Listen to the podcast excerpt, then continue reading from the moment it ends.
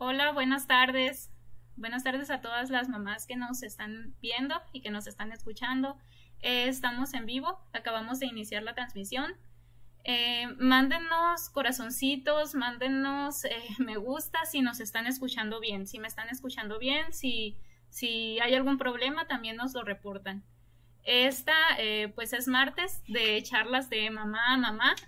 Este día, como les había estado avisando ahí por, por las diferentes publicaciones, tanto de Instagram como de Facebook, tenemos de invitada a Zoe. Ella eh, la invité en esta ocasión para conversar sobre algunos retos de la maternidad.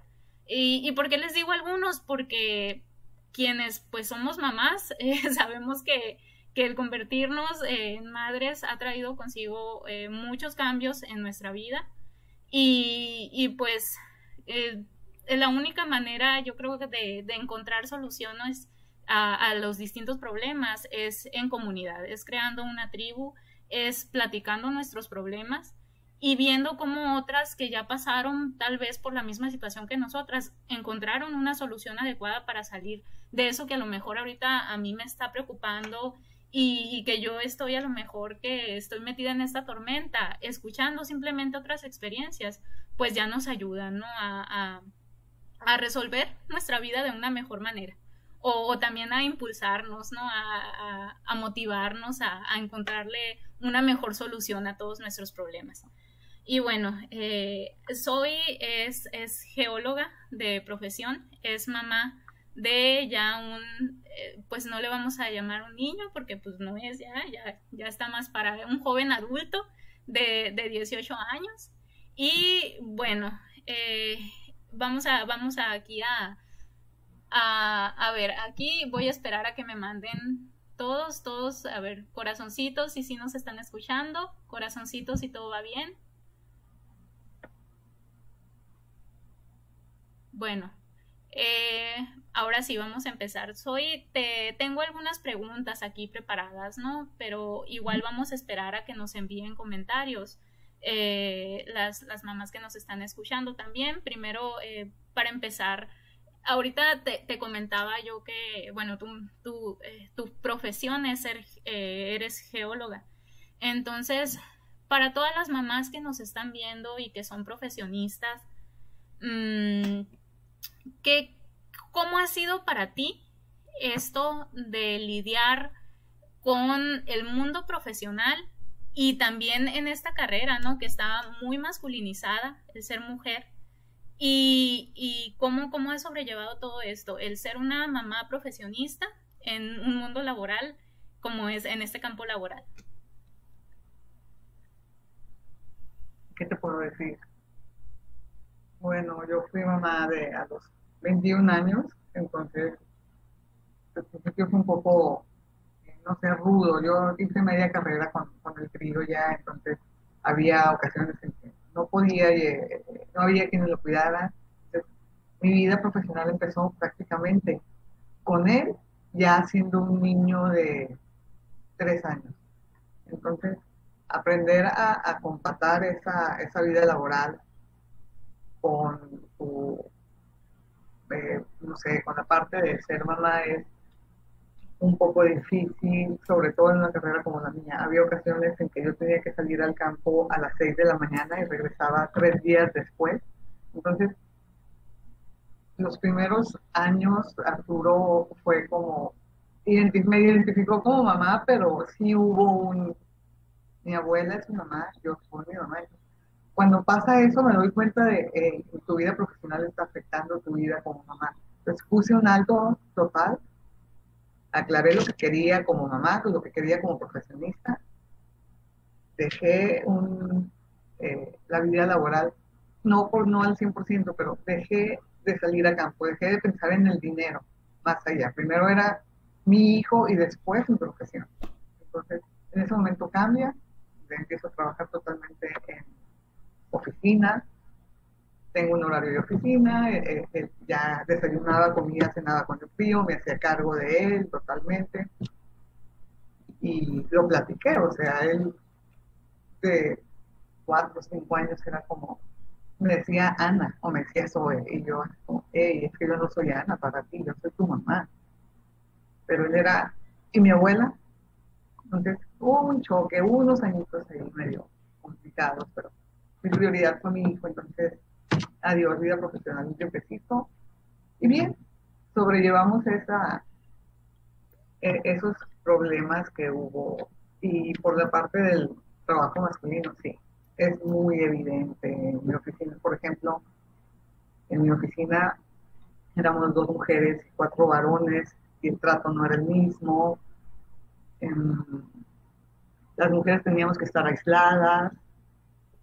Entonces, sí, es muy evidente que todavía vivimos en una sociedad donde no estamos preparados para tener el trabajo unisex, por así decirlo. Sí, fíjate, y me dices que entonces eh, a los tres años, a los tres años tú, eh, bueno, a los tres años de tu hijo fue cuando, cuando tomaste esta decisión, ¿no? De hacer un cambio en, en tu entorno laboral. ¿Nos puedes platicar cómo fueron, cómo fue al principio, no? Tuviste, tuviste pues a tu bebé y tuviste pues tu receso laboral, me imagino, y comenzaste con tu trabajo, aquí te, te ayudó tu mamá en este tiempo. Hasta la fecha, yo siempre le he dicho a mi mamá, ¿qué harías sin ti? Como geóloga, obviamente me quedé con un geólogo que trabajaba 20 días en campo y 10 eh, estaba en ciudad, estaba con nosotros, entonces realmente el apego del tío hacia el papá no existía, porque nunca estaba en casa, entonces yo era mamá y papá totalmente. Sí. Entonces, la ayuda de mis papás fue eh, extraordinaria. Sin ellos yo no hubiera podido terminar la carrera, yo no podría haber empezado el, mundo laboral, no. Te digo, mis días de campo era, yo salía de retiro a las 6 de la mañana, yo entregaba a mi hijo en más, en, dormido totalmente, y ya yo decía, te lo entrego, te veo tres días, mi mamá se encargaba de escuela, comida, doctor, todo a veces me hablaba y me decía, oye, Arturo tiene gripa, lo llevé al médico, no hay problema, con los ojos cerrados. Me estaba perdiendo esa parte de, la crianza, que la dinámica familiar cambia en el sentido de dejo de salir al campo, me, tengo un horario laboral de lunes a viernes de 9 a 5, entonces yo me encargaba, y prácticamente sola, entonces yo me encargaba del frío totalmente hasta, hasta donde yo podía, porque había ocasiones en que todavía mi mamá me echaba la mano. Eh, los ingresos no, tengo que decir que dentro de lo que cabe, que lo que es bien pagado en el país todavía, entonces no, no, no, no me iba mal. Y el, la, con el papá empieza a ver eh, puntos, yo me divorcié hace muchos años, puntos donde, por ejemplo, y ahora lo entiendo, él llegaba después de esos 20 días de campo cansado y yo, yo llegaba, yo ya esperaba que llegara para, hay que salir, yo quiero salir, yo quiero ir a cenar. no, es que yo no quiero, es que yo vengo a estar en mi casa, pero como yo, como tú dices, la maternidad era totalmente mía, entonces para mí era, va a llegar, quiero hacer otras cosas, quiero, quiero ser yo otra vez, porque antes de ser mamá, fui mujer, ok, entonces pero no, entonces en ese sentido sí, sí afecta el hecho de que yo no saliera, que yo estuviera siempre en casa, o entre casa y trabajo y niño, era como, quiero ser yo otra vez. Entonces empezaron algunos detalles, hubo algunas cosillas, entonces, y me casé muy joven, entonces un día puse mi, mi vida en perspectiva y dije, ¿qué quiero? Y ya, entonces llegamos a un acuerdo, nos llevamos muy bien, eh, papá sigue siendo geólogo, obviamente, casi no, no se ven ellos, yo menos, pero la relación existe. Me volví a casar y ahora que tú dices lo de la red de apoyo, no sabes eh, las diferencias. Mi, actual pareja está muy involucrada en, en, la, en la crianza de Arturo, pero muy involucrada. ya, ya no soy yo sola. Ya a veces es, ya, el peso que yo tenía encima, porque yo decía, si no salen bien las cosas, yo voy a ser la única responsable, porque, ¿no? Sí. Pero entonces ahora es como, a veces yo me equivoco a la hora de la crianza, y ya tengo un, alguien atrás que me dice, no, sabes que aquí no está bien, o mira, podemos hacer esto. sí, definitivamente como ves, red de apoyo ha sido mi pareja, en este caso mi mamá, geniales. Me han salido, me han, me han vamos, he aprendido de ellos, ellos han aprendido de mí y entre todos hemos hecho que Arturo hasta ahorita sea un hombre de bien. Sí. Pero si me hubiera quedado yo sola, yo fui una mamá muy permisiva, yo, yo creo que Arturo, Arturo hubiera sufrido mucho al salir a un mundo donde se iba a encontrar con nos, con problemas, con alguien que le dijera esto no está bien, porque yo fui la que siempre de sí, sí, lo que tú digas, siempre hacemos lo que tú digas. Entonces, le hacía falta esa mano dura que, ahora tiene. Ajá. Sí, fíjate, soy, eh, tuvimos ahorita unos problemitas en la transmisión al, al iniciar, entonces, bueno, para quienes apenas se están conectando a esta transmisión, eh, bueno, estamos en charlas de mamá mamá, como cada martes, estamos hablando sobre algunos retos de la maternidad.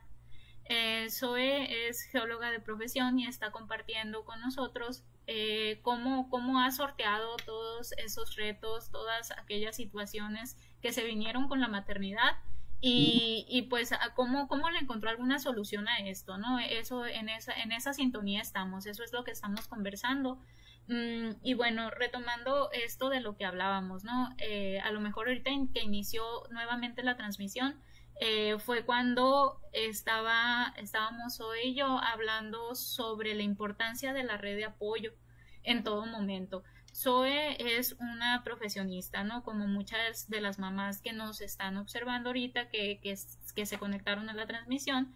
Entonces, el ser mamá y ser profesionista actualmente es, es un gran reto y Zoe al ser geóloga, mm, pues también, ¿no? Esta carrera al estar demasiado masculinizada, eh, como que exige mucho, ¿no? Al hombre en nuestra sociedad le exigimos mucho, él es el proveedor, etcétera, etcétera, etcétera, ¿no? Tiene que vivir para trabajar y, y, pues así, ¿no? En eso se mide desafortunadamente la figura masculina actualmente.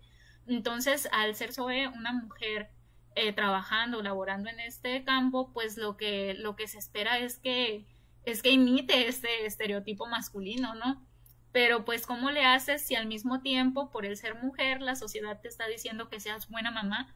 Entonces, tienes que ser buena mamá y también tienes que ser buena geóloga según todo lo que se ha venido acostumbrando, ¿no? En lo que es tradición en, en este campo o en esta disciplina. Entonces, ese, ese es un gran reto.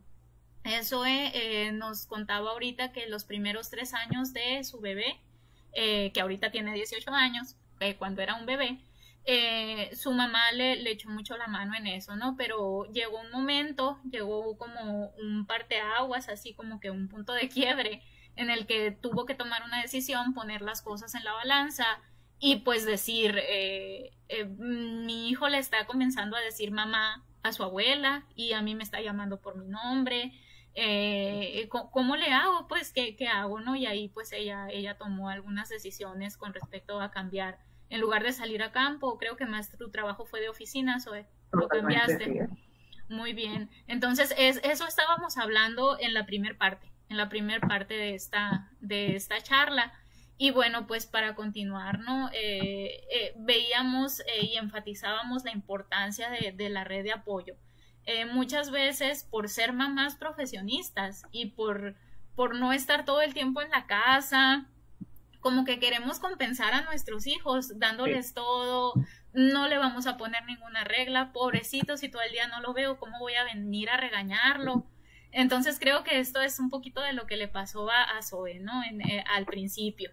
Pero ahorita afortunadamente pues ya, ya, ya tiene una nueva pareja, bueno, no es nueva, ¿no? Pero, pero no, no, no es la, no, no es, eh, es eh, eh, entró en esta dinámica familiar como, como la figura paterna o de cierto modo un aliado en, en, en la maternidad. Porque volvemos a lo mismo, ¿no? La maternidad es un acto compartido. No sé, es, es difícil de, estar en, en la sociedad actual tratando de ser mamás en solitario. Entonces, aquí lo, algo que quieras agregar sobre al pequeño, al resumen que hice, ¿no? De lo que nos perdimos eh, cuando se cortó la transmisión. Eh, no, lo resumiste perfectamente, exacto, así como es, así es. Ajá. todo muy bien. Mm. No más eso, no es nueva la pareja, tengo que divorciar, tengo, Arturo tenía seis añitos, tiene 18, entonces tengo 10 años con la nueva, oye, con la nueva pareja. vamos a, sí, así le, vamos a poner para que se sienta una, una relación rejuvenecida. Sí, totalmente. Se llevan muy bien. Eh, sí. Inclusive Arturo es funcional, ¿ok? Entonces tiene Asperger, pero es funcional totalmente, va a una escuela tradicional. No, el único detalle que tiene es, le cuesta socializar con los amigos de su edad, Ajá.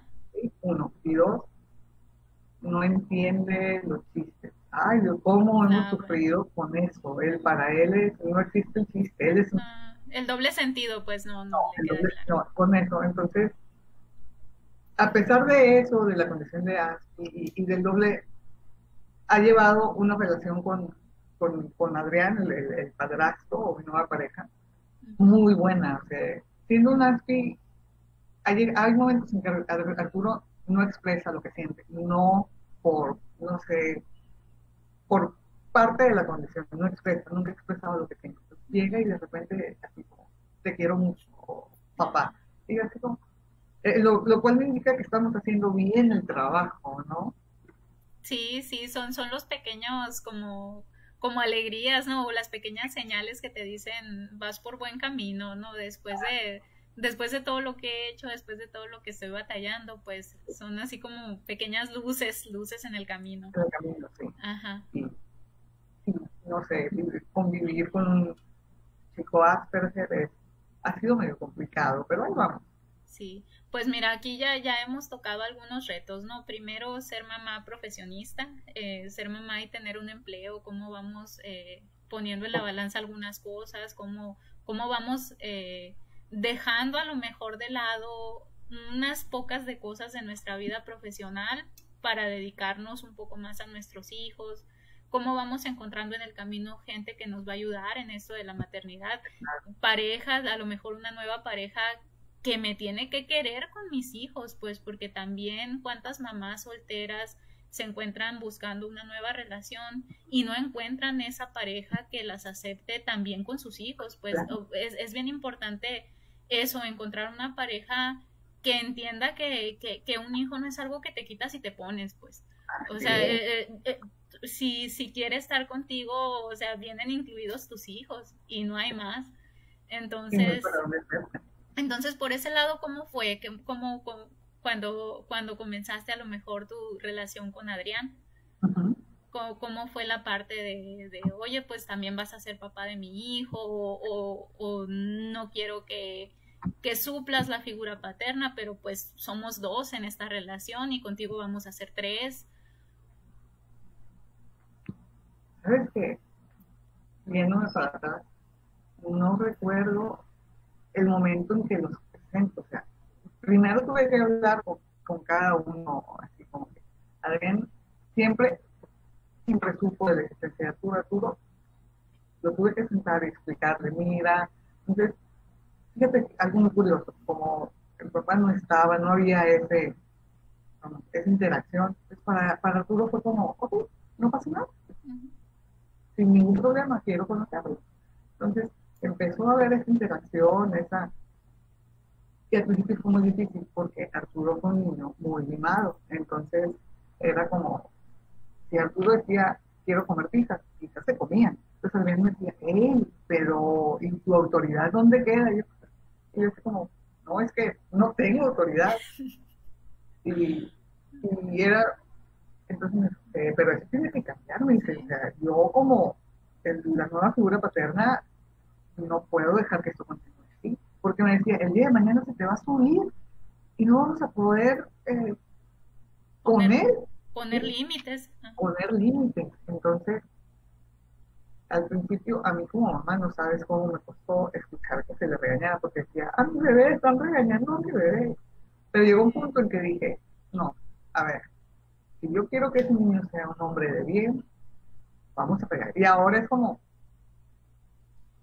lo regaña Adrián y, y segundo el regaño muchas veces, porque debe de entender que hay límites, que los padres son los que deciden. Entonces, fue paulatino, y creo que todavía me falla algunas cosas, ¿sabes? Todavía de me dice, oye, me dice, pero es que, sí, es que todavía tengo no sé si regresiones de, ay, es que lo están regañando, pobrecito. Todavía a veces me cuesta eh, saber que, que merece el regaño, pero que digo, ay, pobrecito, ¿cómo? Entonces, mm. Estamos en ese proceso. No, y, y es bueno, ¿no? Aquí por fin, pues eres muy afortunada por haber encontrado una pareja que, que, te complementen esa parte, ¿no? Ahorita comentabas con nosotras que, que tiendes tú a, ser muy buena onda, a ser bien permisiva con él, que está pues algo chipilón, entonces cosas así, ¿no? Entonces, qué, qué padre que encontraste una pareja que pueda nivelar la balanza en este sentido, ¿no? Que te ayude a establecer límites como familia, entonces aquí y volvemos a lo mismo, qué, qué importante y es el papel de las personas que nos rodean en esto de la maternidad. Entonces, eh, otra, otra cosa, ¿no? Otro reto que, que yo aquí percibo en, en, tu, en tu vida familiar es este, este diagnóstico que tiene tu hijo, ¿no? Que tú me mencionas que es súper funcional, que, que, que, le ha permitido, eh, mm, debido a la atención que tú le has prestado, esto le ha permitido desenvolverse de manera adecuada tanto en las diferentes instituciones educativas en las que ha estado como en otros entornos. Entonces, eh, ¿qué pasa cuando, o, qué, qué, te sucedió a ti? ¿Cómo fue que tomaste este diagnóstico de tu hijo en un primer momento? Lo tomé bien. Lo que no tomé bien fue cómo nos dimos cuenta. Eso fue lo que así me, me hundió un, un, tiempecito. ¿Qué pasa? Arturo siempre fue de un IQ alto. ahora lo entiendo, es debido a, no sé si, entre las lecturas, el Asperger por, por, por lo normal puede tener un, un IQ eh, sobre la media. En primaria tuvo un problema porque se aburría demasiado en clase, mucho. Entonces me manda a llamar la maestra, todo, me pide todos los exámenes correspondientes, salen los exámenes y resulta eso, que es, tiene un IQ elevado, pero nadie me dice que es Asperger. Entonces el psicólogo va a la escuela, les explica, la escuela dice no quiero batallar, no lo inscribas conmigo el semestre que viene, el año que viene. Ok, okay de acuerdo, escuela, vámonos, me lo cambio de escuela, es una primaria normal, igual, en una primaria eh, educación normal, todo, pasa secundaria, no tiene ningún problema, secundaria igual, normal, hace amigos, llega a la preparatoria, primer semestre de preparatoria, ok, todo iba muy bien. Un día me mandan llamar de la preparatoria y me dice, tiene que venir. Yo, Dios mío, ¿qué hizo? Pues yo llego a la preparatoria, en mi casa, la lectura se ha dado, mi papá era amante de lectura y a mí me gusta mucho el terror, tanto en películas como en libros. Entonces, en algún punto, no recuerdo cuando Arturo me dice, quiero que me compres este libro. Y digo, sí, acá Eran las historias de Lovecraft. Lovecraft es uno de los grandes escritores de cuentos de terror, pero tenía imágenes, no nada más eran los cuentos, eran los cuentos de los, con imágenes. Pues, ¿cómo vas a relatar un cuento de terror con imágenes bonitas? O sea, no cuadra. Entonces, cuando me habla la prepa, llego y me dice, mire lo que le encontré a su hijo. Y yo así como agarro el libro y digo, para esto acababa de pasar lo de lo que pasa en, en Monterrey, lo de, ah. lo del niño que, que, mata. Sí, que entra con una pistola, ¿no? Y agrede ahí a algunos compañeros y al maestro. Acababa de pasar así. Entonces, cuando me llaman después, me enseñan el libro y me dicen, mira lo que con su hijo. Y yo así como, es la escuela, yo no me podía poner a pelear mucho. Ok, me está suspendido hasta que no me traigas. Mm, ah, Arturo, volvemos al punto. Somos, nos gusta el rock. Mi género favorito de, de películas es el gore, que es un gore sangriento. Me gusta, simplemente me gusta. Entonces, cuando la escuela me dice, ah, escucha rock y me trajo este libro, me dice el director, yo, Dios mío, y me dice, no le puedo decir que me gusta el terror porque en el momento me. También te castigan a ti. Te lo juro, sí. Entonces me dice el director, está suspendido hasta que me traigas pruebas de que no tiene, no es un psicópata o no sé qué, yo, ok, no tengo ningún problema, te voy a dar dos semanas, me dice después. Entonces, muévete en dos semanas a ver, consíguete psicólogo, psiquiatra, exámenes, todo. Y mi preocupación era, va a perder exámenes, clases, todo. Entonces, en tres días yo ya tenía psiquiatra ubicado, psicólogo ubicado, eh, exámenes. Me acuerdo que fue en la Universidad de Sonora que me recomendaron y le digo, es que me urge. Y me dice el psicólogo, ok, te hago los exámenes sábado y domingo, así todo el día. No importa, me dice yo, eres un dios, le digo la psicóloga. Entonces, de dos semanas, en semana y media, yo ya tenía el diagnóstico completo así de... Pues llego a la escuela y les digo, señores, mi hijo no es un psicópata, es Asperger, que no está identificado. Les entrego todo lo que me entregaron, lo leen, me dicen, vamos a ver el veredicto. Y a los días me hablan y me dicen, de acuerdo, vuelve Arturo a la escuela. Pero no saben, me hundí cuando me dijeron, es que tu hijo es un psicópata. Y yo así, aquí en mi casa, los, o sea, tanto Adrián, yo y Arturo todavía no lo superan. Para Arturo es como, es que mi hijo es un psicópata, mamá. ¿Cómo? Y yo, y es muy difícil explicarle cómo la sociedad no es inclusiva, cómo digo, mira,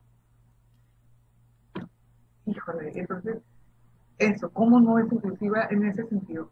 Porque se quedó lastimado, se quedó como que todavía, ¿te acuerdas cuando me dijeron psicópata? Y digo, a ver, tranquilo, tranquilo, no eres un psicópata, ya descubrimos el, punto, o sea, de la escuela no hay ningún problema. Y terminó la, de hecho yo alguna vez le, le puse, le dije, ¿quieres cambiarte de prepa? O sea, tú te quieres cambiar de prepa, no, no, no, o sea, ya estoy aquí. Sí. Pero sí fue muy duro saber la forma en que nos dimos cuenta que era ah, pero que como familia fue, muy duro.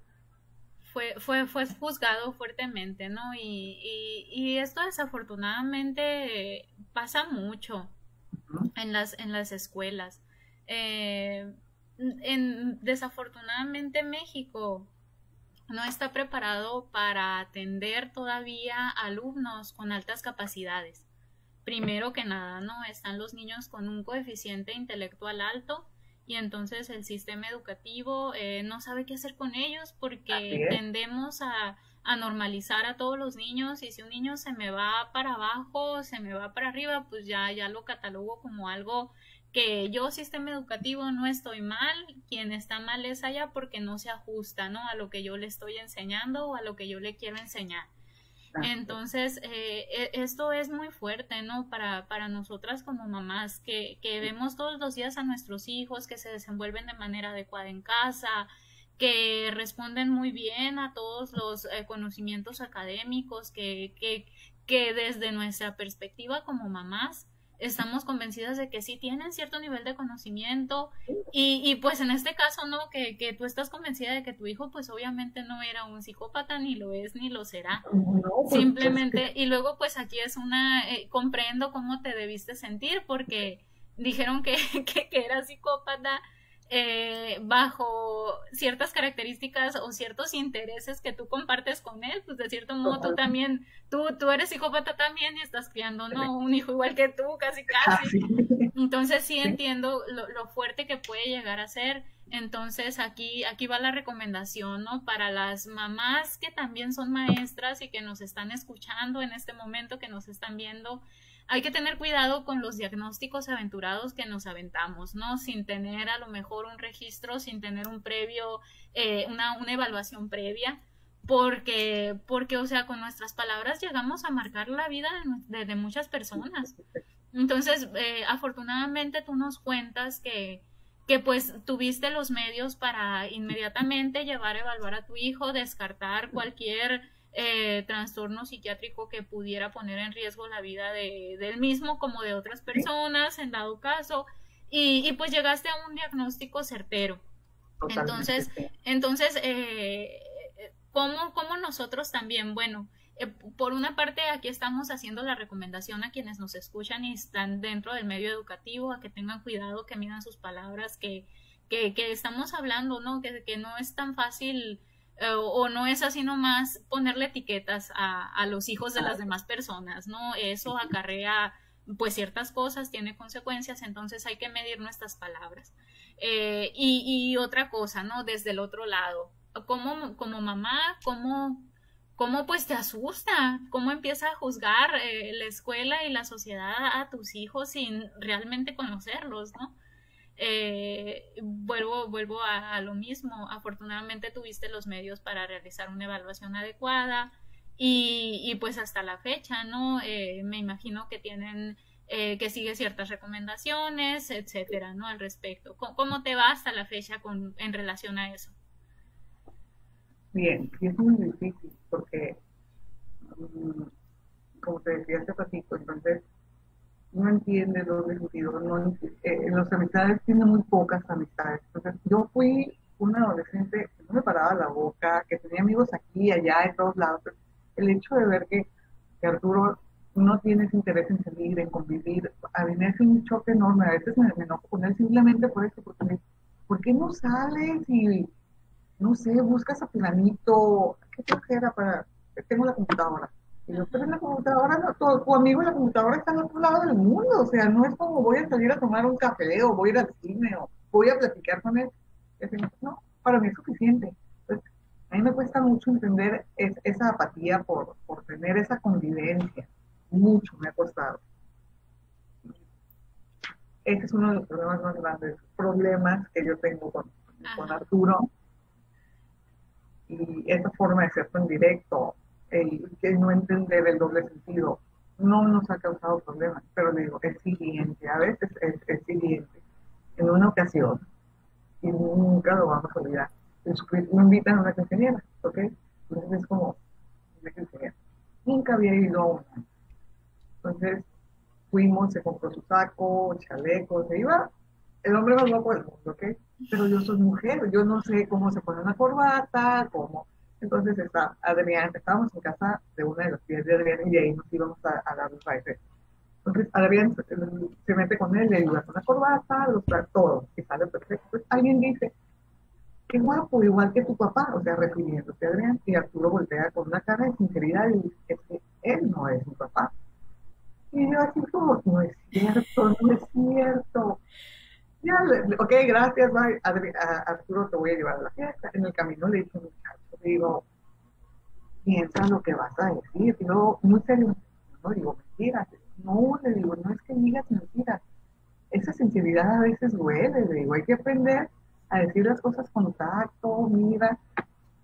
Y lo entiende, pero ese es otro de los puntos con los que chocamos. Es muy directo y a veces es, no, no, piensa antes de hablar porque es muy evidente. Mi papá murió, otro de los puntos eso. Cuando mi papá muere en diciembre y Arturo no estaba. Arturo, cuando mi papá muere, Arturo está de vacaciones con su papá. Entonces ve a mi mamá a los días y le dice, y le dice, abuela, tú fuiste esposa, ¿verdad? Y mi, abuela, y mi mamá recién la muerte de su papá, con unas ganas de aguantar el dice, sí, yo fui esposa de tu abuela. Y dice Arturo, y ahora eres viuda. Y yo así como, Arturo tenía seis años, mi papá tiene mucho, se murió. ¿Y cómo le explicas a un niño de seis años? Eso no está bien, no sabes. Entonces, las, las dificultades de crear una son, uno, para mí fue la poca interacción social, y la otra es es muy directo. Le digo, no, no, no, le piensa. La gente a veces se lastima por las palabras, o lastimas con simplemente hablarle. Analiza lo que quieres decir. Esas son las, dos cosas más difíciles para mí creando una. Muy bien. Bueno, aquí ya, ya vamos más o menos en la, en la mitad de la transmisión. Eh, si alguna de las personas que nos está viendo tiene alguna pregunta al respecto, si si tiene a lo mejor, si está enfrentando algún otro reto con relación a la maternidad y pues lo podemos discutir aquí entre, entre Zoe y yo. Eh, con mucho gusto, ¿no? Estamos, estamos atentos a sus preguntas. Gracias por todos los corazoncitos que nos han enviado. Hemos recibido muchos corazoncitos, Zoe. Llevamos muchos likes. Entonces, eh, sí, sí, se los, sí se los agradecemos mucho. Igual, eh, si quieren seguirnos enviando corazoncitos, nosotros los recibimos eh, con, mucho cariño.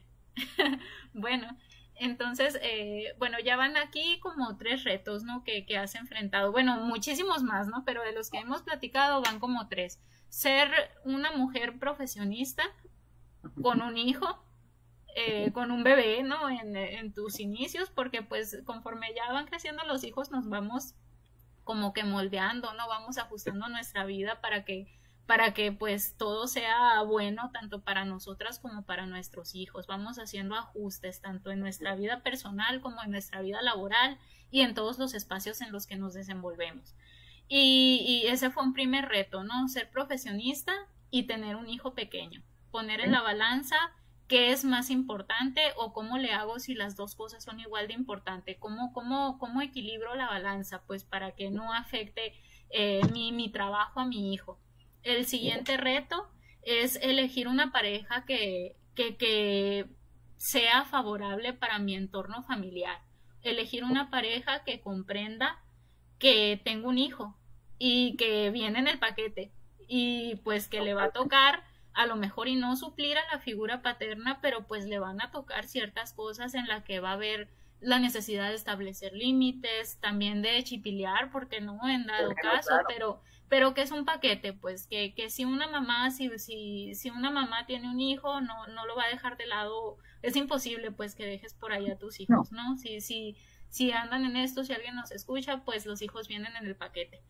Y, y ahorita, pues, el, el tercer reto grande al que te enfrentaste fue al diagnóstico, ¿no? De tu hijo, eh, la, la manera fea en la que tuviste que, que, que descubrirlo, ajá por, por, una, por una mala etiqueta asignada en la escuela, que afortunadamente llevó a un buen diagnóstico, a un diagnóstico acertado.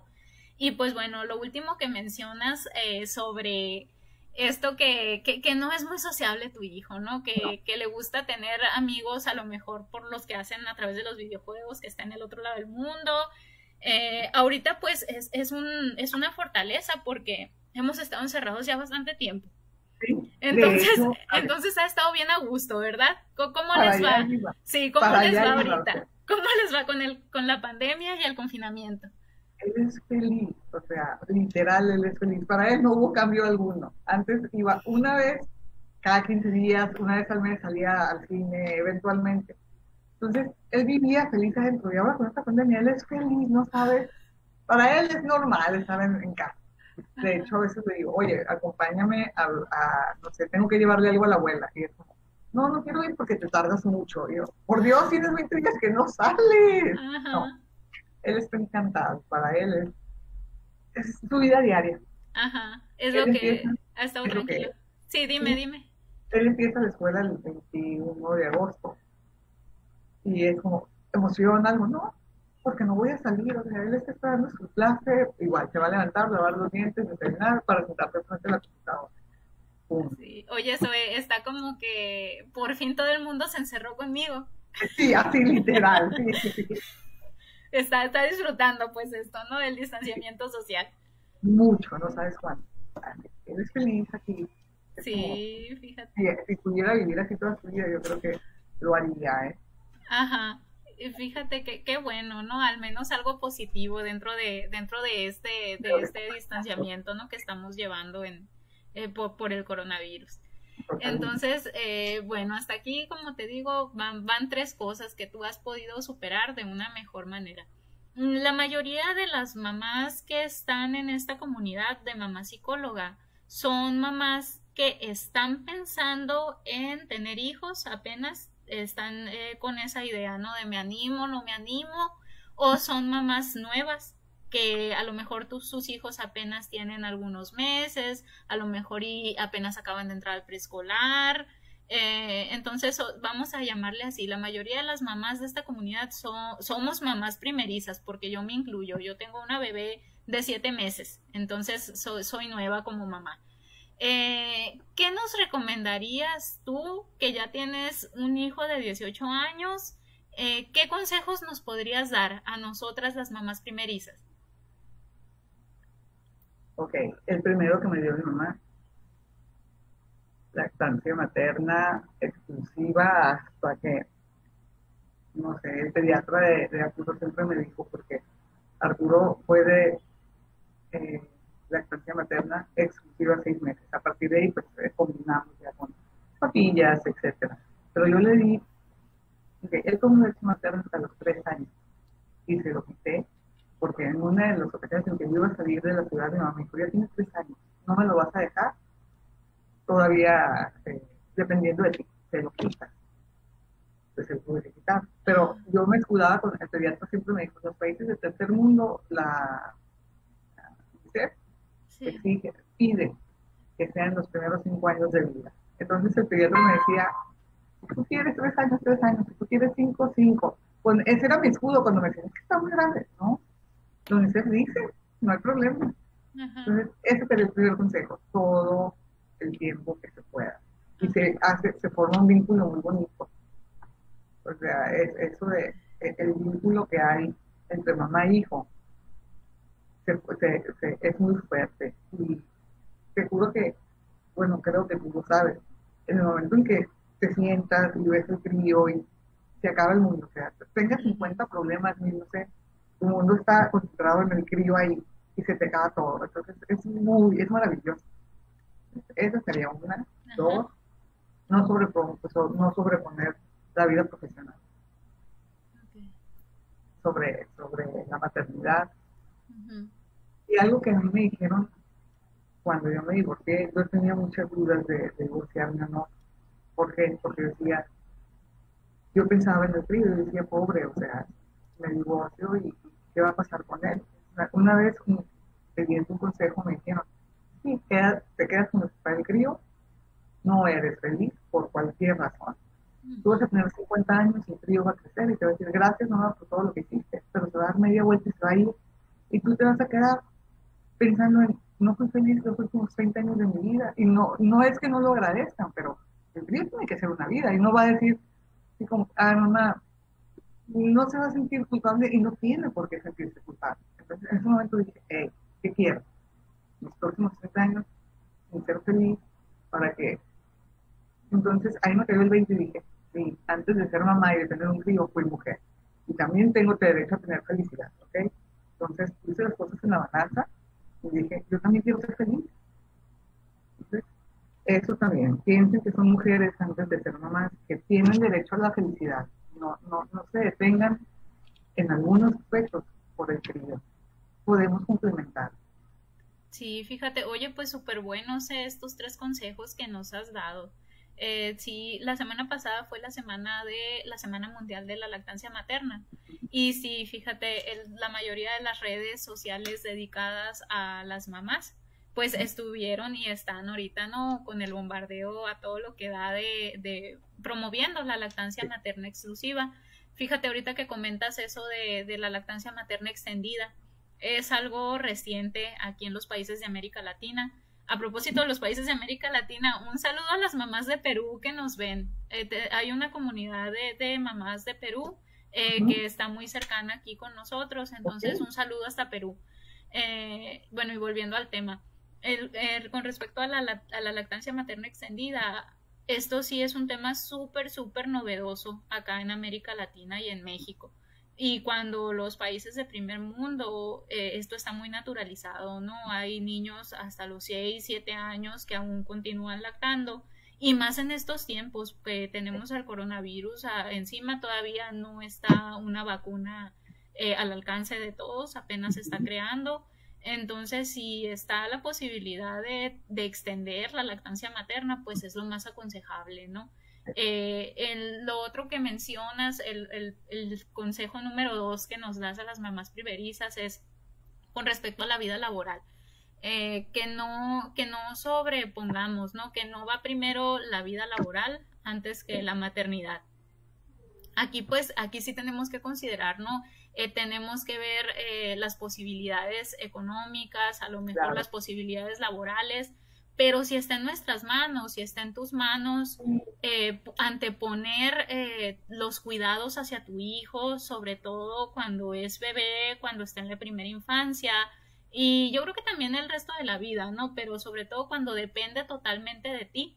Eh, sí, sí, yo creo que sí, eso, eso te aconsejamos, ¿no? Zoe y yo, que, que sí pongas en la balanza las cosas, y, como te decimos, si está dentro de tus posibilidades, si, si le, le, apuestes más a dedicarle el mayor tiempo, el mayor tiempo posible a tus hijos. Y pues eh, el, último, el, último consejo que nos das es totalmente cierto.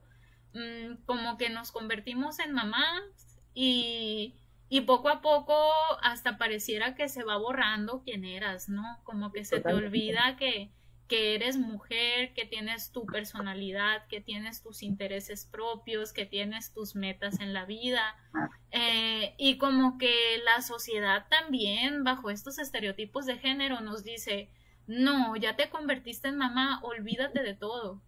O sea, ya no hay más mundo para ti que el ser una mamá y quedarte al cuidado de tus hijos y renuncia a todos tus intereses, ¿no?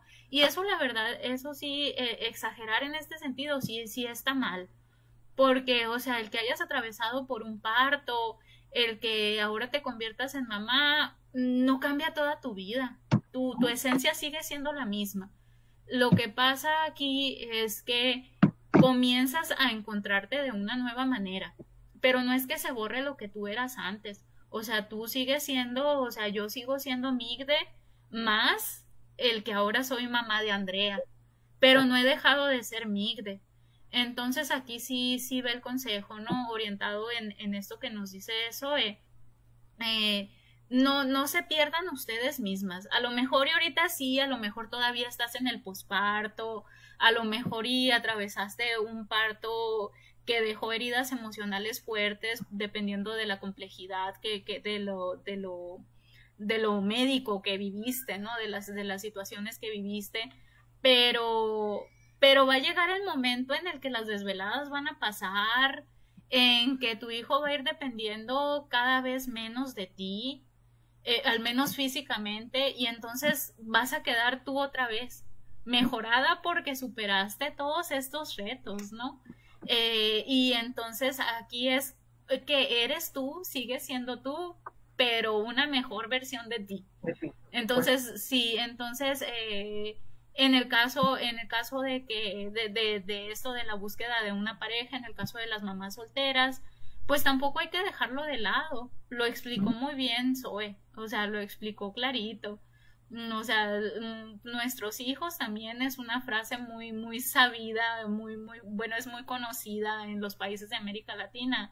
Los hijos son prestados. O sea, y, y cuando se vayan los hijos que te prestaron a vivir su propia vida, eh, ¿dónde estás tú? Pues entonces también preocúpate por esa parte eh, y así, no, no, no todo es completo, no todo es tan, tan, tan difícil en esto de la maternidad. No se olviden de ser ustedes mismas, no se olviden de, de esa parte, pues, de, de, de que no están dejando de ser ustedes.